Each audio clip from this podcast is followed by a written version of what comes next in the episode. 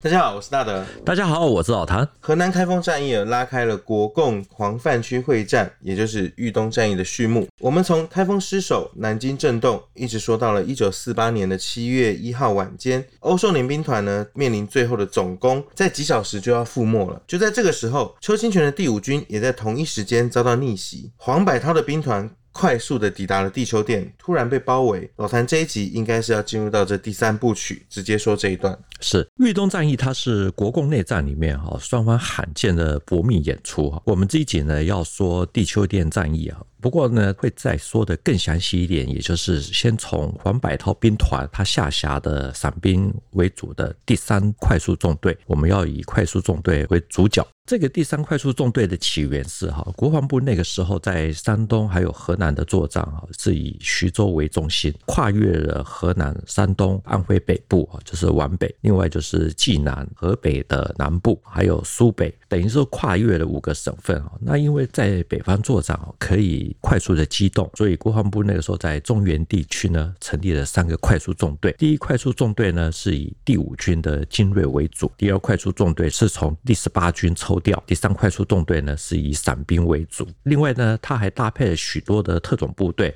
例如三炮兵营。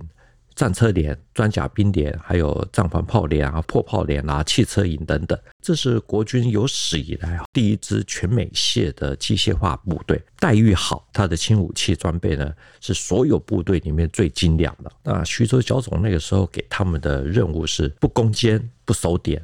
不停留，专门在做快速打击，还有威力搜索之用。所以第三快速纵队呢，仅仅运输车辆就多达三百四十多辆。所以你可以想见啊，在防范区啊这边前进的话，这一定是黄沙滚滚啊，非常的壮观。不过呢，因为为了要去救援欧寿年兵团，在一九四八年三月成立的第三快速纵队，那个时候派了两个团去，都受到了重伤害啊。战后呢，需要补充新兵四千人哦，所以才成立不久的第三快速。纵队啊，他的番号很快就被裁撤掉。这样听起来哦，这个第三快速纵队感觉是国军当时的一大军事改革哦，也有现在这种合成旅的雏形的这种概念。对，只是没想到竟然打完这豫东战役。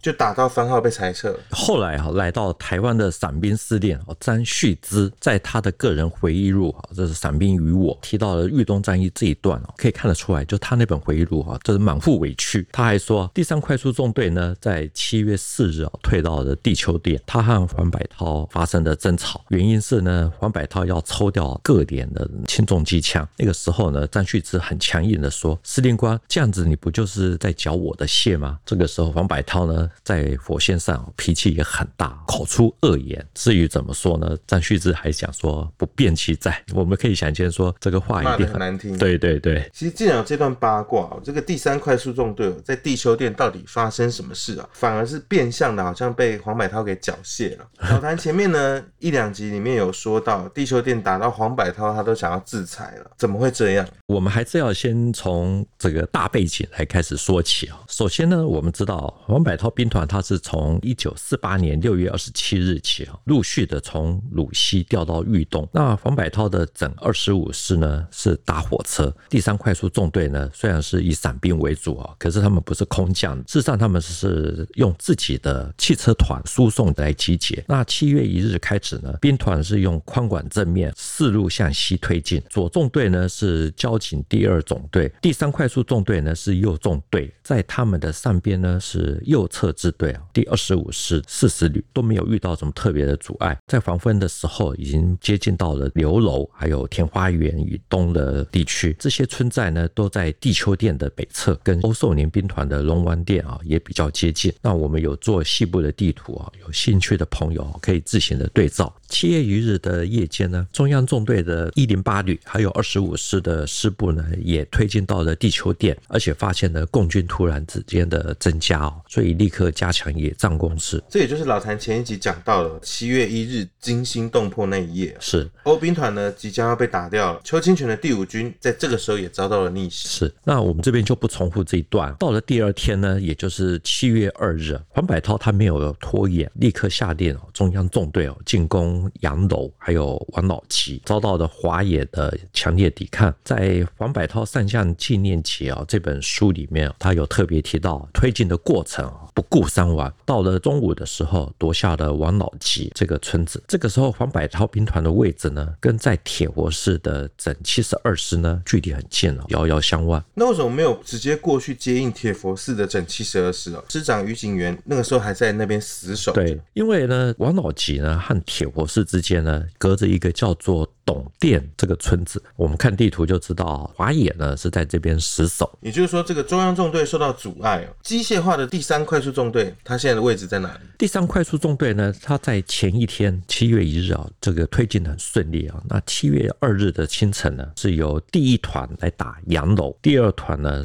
打刘楼。张旭之他的回忆录《散兵于我》里面有特别说，这一天的进攻呢，伤亡也很大。至于国军的军史的说法，增援的共军呢，在刘楼啊、马口啊这一带啊，也都是在拼死的阻击第三快速纵队。我们常看到军史上面会形容伤亡很大，或是拼死阻击，其实很难想象说到底战场上有多惨烈，又或者是说军史是不是也有时候会夸大？那个时候第三快速纵队哈真的是有向前推进，在大陆出版有一本书叫做《战场上的蒲公英》，它是一位国军的伞兵的军旅记录。这本书里面提到啊，伞兵呢打进了一个叫做马口的村子，这里的位置呢是在地球店的西北方，董店的北边。也可以说是黄百韬兵团向西推进的极西之处。伞兵进入到马口大院子里面呢，看到了很多的纱布、医疗器材，墙角边呢还停放了很多的尸体。很显然呢，就是在这边负责阻击的中野十一纵撤退的时候，匆忙到连尸体都来不及带走，等于说把急救所给放弃掉。我们把这些资料综合起来看哈，再加上大陆的豫东战役啊资料选集，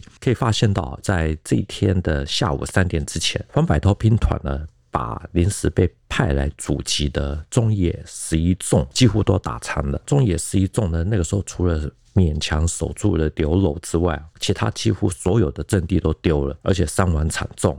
情势相当的严峻，逼到粟裕啊，紧急命令六纵啊十八师从龙王殿跑步过来去支援。所以那天夜里呢，中野十一纵这支部队呢就退出了战场，其中他的第三十三旅的番号就从此不见了，也是被撤销了。是，嗯，这个六纵十八师哦，从龙王殿跑步过来支援哦，相较于邱清泉那一路哦，黄百韬兵团的推进其实是有效的。粟裕在他的回忆文里面啊，对黄百韬的西进啊，他也说啊，黄百韬兵团呢增援积极，已经抵达了地球店附近了。等于是说啊，粟裕也认证黄百韬救援非常的认真。不过呢，我们也知道啊，花野是在七月二日的凌晨击破了龙王殿欧寿年兵团的整七十五师，随后就留下了一小部分的部队啊，监控在铁佛寺的整七十二师，其他的部队啊，立刻的迅速的转移啊，向黄百韬。兵团发起猛攻，在同一段时间呢，黄百韬他也研判说华野的主力东移啊，即将要开打了，所以他在七月二日的晚间呢，开始调整部署，命令呢右侧支队二十五师的四十旅转移到地球店西北方的田花园、赵庄这两个小村子。从七月三日开始呢，华野的一纵、四纵、六纵两管纵队啊都到齐了之后，兵力开始很明显的变化，黄百韬的推进呢就没有那么的顺利。而且开始收缩，这个时候呢，国军第一支快速机械化部队，它的考验才正式的要开始。就在这个时候，华野大军云集，准备呢围歼豫东战场上面的黄百韬兵团。属于黄兵团的这个第三快速纵队啊，在七月一号、七月二号的进展都蛮顺利的。对虽然伞兵呢付出了一些代价，但是战场实际情况到底发生了什么事？他们的考验在哪里？又发生了什么样的逆转？主要是呢，在七月二日的夜间呢，黄百韬做了一些调整，把兵团的右侧支队转移到地丘店西北方的田花园，还有赵庄。那他们由楚楼还有雷池南下的时候，不料呢，才刚刚抵达战场的华野哦，他们立刻的尾追，而且顺势的猛攻马口还有刘楼这两个村子啊。这里呢，刚好是第三快速纵队呢。白天才打下来的阵地。根据伞兵司令啊詹旭之他的说法，黄百韬在转移他们的北侧的部队的时候，没有通知伞兵，那导致他的右翼呢暴露，面临被包围的危险啊，所以呢，他只好从左翼呢抽调一个营哈去阻击。如果这个张旭之的他的叙述是对的，我们先不论国军内部的这种共谍说，是单就大部队的指挥来看，这个上情啊，这个情资没有办法下达，甚至呢，连这个固守的这个第三纵的主官他都不知情。这样子就会有点过于贻误战机了。对，这一部分呢，其实是涉及到出身第五军的散兵呢，他们跟方百韬之间哈关系不是那么的密切啊，有一些矛盾。呃，比如说像詹旭之一直都觉得说他们跟。邱清泉的关系是比较密切的，跟第五军的关系也比较好，就是有这样子的一些眉眉嘎嘎。总之呢，到了七月三日，第三快速纵队呢，他们面临的苦战啊，因为他的右翼已经暴露了。这个时候呢，张旭之用电话请示黄百韬，然后他说，这个时候呢，各个阵地呢非常的危急啊。黄百韬他也拿不定主意，十分钟之内呢，有三个指示：第一，你们全部向东打，可以去接运后方的弹药；第二，固守阵地不动。第三，以一个团呢向东打。这样听起来，这个情况已经危机到这样子啊！目前才七月三号而已啊。是。所以他这个三个连续的指令，就已经让这个整个策略变化的很快。对，短短十分钟。根据叶飞的说法，野司就是华野啊，这给他的命令是啊，要趁黄百韬兵团呢才刚抵达，立足不稳啊，攻势还没有做好啊，所以要立刻的完成包围，随即就发起攻击，要力求速决，否则你战斗时间一拉长啊，到时候会对自己不利啊。所以呢，务求在三日的晚间呢，要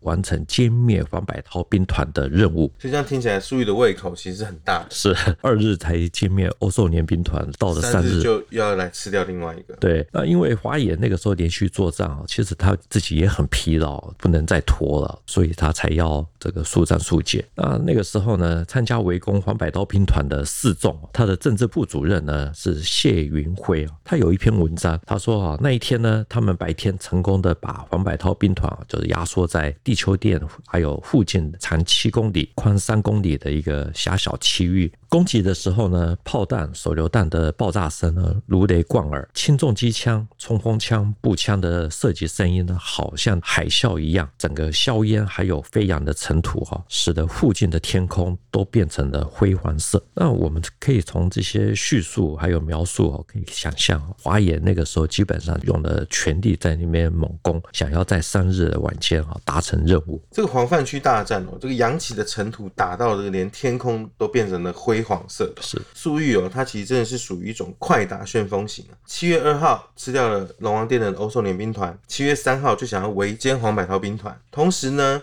在这个地丘殿的附近哦，马口、刘楼一带的快速纵队，那天晚上应该也是碰到了二战。对。从七月三日晚间起呢，华野的四纵第十师呢打刘柔，六纵的十八师还有十六师呢先后打马口，这些呢都是刚好是第三快速纵队的阵地。大陆的豫东战役啊，这本资料选集里面呢收录了一些当时的报告。那我们如果对照张旭之他的那本《伞兵与我》这本回忆录，会发现到说，其实两边的很多说法是相当的吻合。这边就要请老谭帮我们比对一下两边的说法。法根据张旭之他的说法，到了下午四点啊，他发现的情况不对，只有刘楼的南部没有敌人，等于说他已经被三面包围啊。如果遭到合围，就会变成瓮中之鳖。所以呢，他决心向杨桥这个方向突围。他那个时候搭乘四分之三的道奇车，加足马力啊，他也不知道在路上到底压死了多少的伤兵啊。这个时候呢，因为已经到了敌我不分的地步啊，所以也不知道到底是压到的是共军。还是自己人，有的人想要爬车啊，没有成功。那张旭之的几名卫士呢，也全部都伤亡了。那这次的突围呢，估计第三快速纵队的两个团呢，阵亡大概就高达五百多人。一般来说哈，如果阵亡一人，通常代表背后有三个人是受伤。那所以阵亡如果是高达五百人，就代表背后至少有一千五百人是轻重伤。这些可能那个时候无法突围，走不动的就会被俘虏。这也代表从七月二日到七月三日啊，第三快速纵队的这两个团呢，已经基本上损失了一个团的战斗力。那我们来看哈，大陆的《豫东战役》这本资料选集啊，提到四纵第十师，他们是在三日的傍晚六点左右攻进了刘庄，还有杨楼，俘虏了一千多人，主要大概应该都是第三快速纵队。的这些伤兵，伤兵，对、嗯，那个时候竟然混乱成这样哦，仅仅一个撤退行动就会让第三快速纵队损失将近一半的兵力了。根据张旭之他的回忆录啊，他说他是搭吉普车嘛，就算压到人也照冲不误啊。可是他其他的具体的情况啊，他就没有详细的说。混乱的程度呢，其实我们从其他的资料可以大概可以看得到，比如说像是黄百韬上将纪念集啊，它里面有提到第三快速纵队他们从马口向杨楼转进的时候，电讯中断，车辆中弹，油料起火，车辆拥塞。秩序大乱，到了半夜才抵达。那因为杨楼跟杨桥非常的近，比较合理的推断哈，应该是杨桥。总之呢，二十五军的军史是说，第三快速纵队伤亡惨重，团长郭志慈呢阵亡。黄百韬那个时候为了要稳定局面啊，还指派了四十旅派一个步兵营配合第三纵队啊，这个实施逆袭，局势才稍微稳定下来。前面提到车辆中弹，油料起火。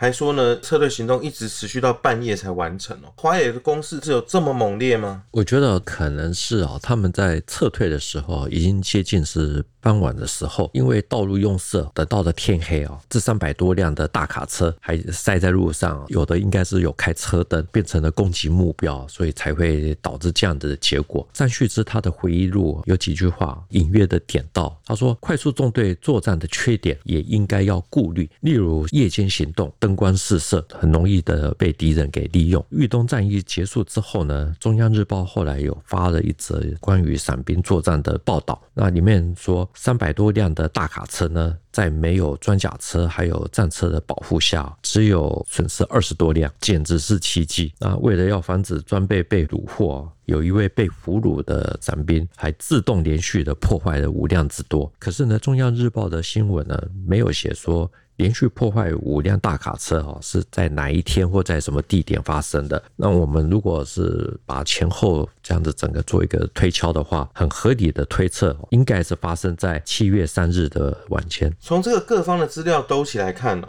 其实现场就能够局部的重建，这样推论呢，其实也蛮合理的。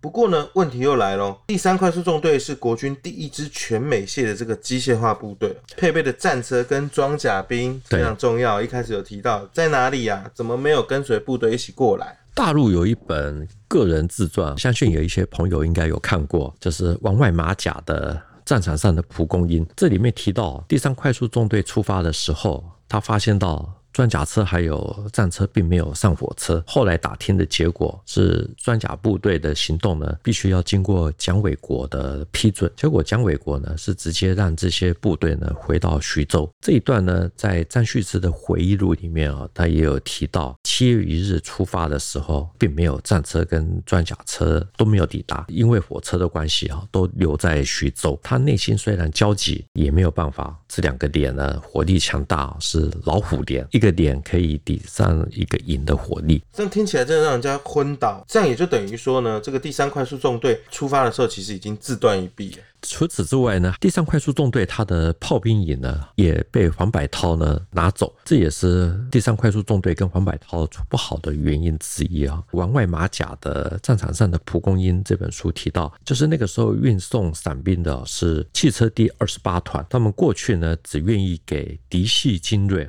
第五军开车，却不愿意呢替黄百韬的部队拉大炮。偏偏呢，黄泛区的黄沙哦有一尺厚，黄百韬的部队呢，他的炮兵呢都是日本武器哦。都是铁轮子哦，陷在沙里面根本走不了。黄百韬兵团呢，就只好用抗战以前已经入伍的一些老骆驼来拉啊。这些骆驼的毛呢都掉光了，看上去呢既可怜又可笑。他那个时候也才知道，为什么快速纵队啊一被编入了黄百韬兵团，黄百韬立刻就要把快重的这些榴弹炮都收了过去。主要是因为这些美式的榴弹炮呢都是胶皮轮子，相对轻快，否则呢如果都是是是用日式的那些老炮，战都打完了，都还没有到前线。难怪我们之前有提到这个张旭之的回忆录哦，内容对这个黄百韬其实多多少少有一些不满。原来不止这个伞兵退到地丘店哦，被要求交出轻重机枪哦，还没开打之前，其实他们两边就已经出现这么多的问题。是，就是在王外马甲的那本书里面，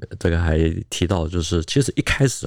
黄百韬也动了这个念头，那个时候要求伞兵交出大口径的机枪，赞须知呢坚决的不同意啊，两个人还大吵起来。这个消息传出来以后呢，伞兵群情激愤，说交出了榴弹炮啊这些等等，现在如果连重机枪都缴出来，那不就跟警察部队是一样？所以大家就一边喊上火上火，一边就开拔到豫东战场。不过呢，我们看啊，那个时候是不是所有的炮都被拿走？应该看起来是没有。台湾有一位专门研究伞兵。的刘宗勇也是媒体的，有一本就是《中华民国伞兵作战史》，里面有访问了一些当年的老伞兵，所以我们还可以从它里面的叙述里面看到，就是伞兵那个时候还是有七十五毫米的托载式榴弹炮，比较合理的推测是哦，黄百涛那个时候还是有留了一些迫击炮之类的给伞兵。第三快速纵队呢是机械化的部队啊，没想到在豫东战役里面，这支呢号称是精锐部队的，只有轻兵器可以用，没有装甲兵，也没有榴弹炮。这会让人家就是合理的怀疑说，会不会是黄百韬故意故意呃故意在整他们使一些小手段？其实倒也不是啊，主要是因为伞兵的装备呢，那个时候是国军部队里面哦轻兵器最精良的，因为他们的任务啊是降落的以后必须要在短时间内啊没有任何的资源嘛，能够就地自行作战，所以呢，他的轻兵器是最优良的。呃，黄百韬的主力呢，整二十五师呢，他的装备是日式啊，那个时候还把交警大队第二。总队呢也拨给他，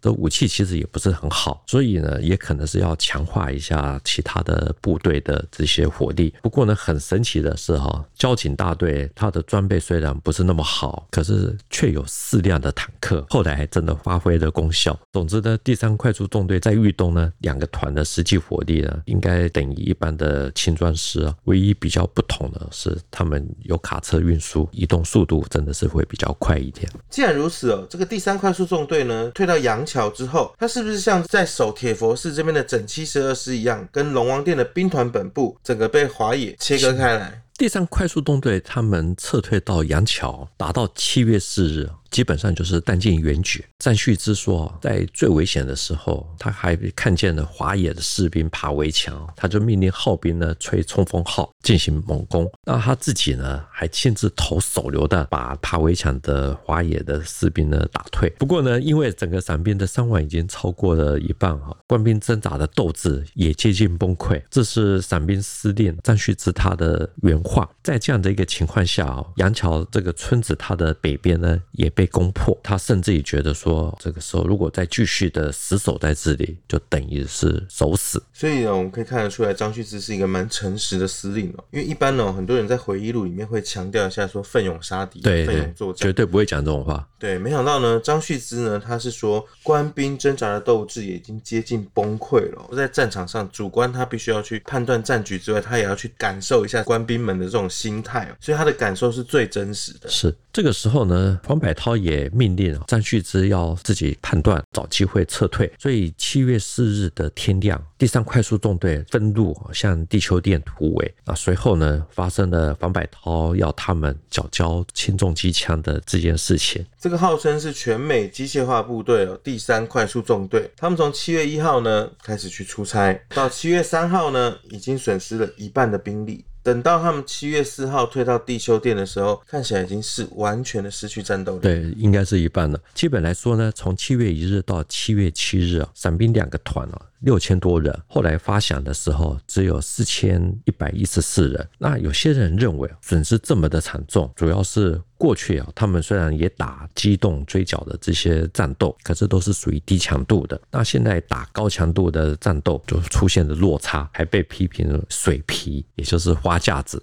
之后呢，第三快速纵队啊被解除了第七兵团的战斗序列，调回南京。蒋介石呢那时候还特别召见了张旭之，询问有没有什么问题。张旭之就是报告，希望能够从优抚恤官兵之外，还希望能够成立伞兵学校，挑选优秀的官兵到美国去受训，来奠定伞兵的基础。听老谭这么说，是不是也反映出当时的国军哦，虽然有编制、有美械，却不一定去符合原先设定的这个战斗职能？对，之后呢，在检讨豫东会战，黄百韬虽然获得了青天白日勋章，可是战地巡视官有一位叫做周建，他针对了第三快速纵队的检讨报告，直接批评说黄百韬呢不明白快速纵队的特性，把伞兵来当步兵用，还把没有配备战车连的快速纵队才两个团，就把它当成三个团在使用。周建的报告里面还提到，快速纵队在七月二日攻占了刘楼还有马口之后。黄百韬应该要派步兵去接替，结果却命令伞兵在那边固守，等于说自毁他的机动力。所以这报告看起来其实蛮符合这个徐州剿总队第三纵队的任务分派，不攻坚、不守点、不停留的要求。是。